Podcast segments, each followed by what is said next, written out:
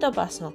Ten presente que el linchamiento digital es una forma de violencia. Evita contribuir a agresiones colectivas y pon de tu parte para evitarlas. No debemos repetir aquellos comentarios que discriminan a personas por su condición física, su procedencia, su cultura o pensamiento. También debemos tener en claro que compartir comentarios agresivos es una forma de alentar estos comportamientos. Debemos tener en cuenta que detrás de las pantallas existen personas a quienes podemos dañar con este tipo de comentarios. Sexto paso. Respeta a quien no es como tú o piensa diferente. La diversidad es una oportunidad para aprender y disfrutar.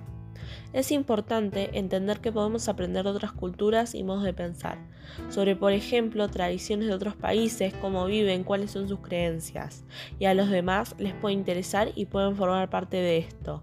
La diversidad nos enriquece, hace nuestro mundo más interesante y nos ayuda a pensar las cosas desde otras perspectivas.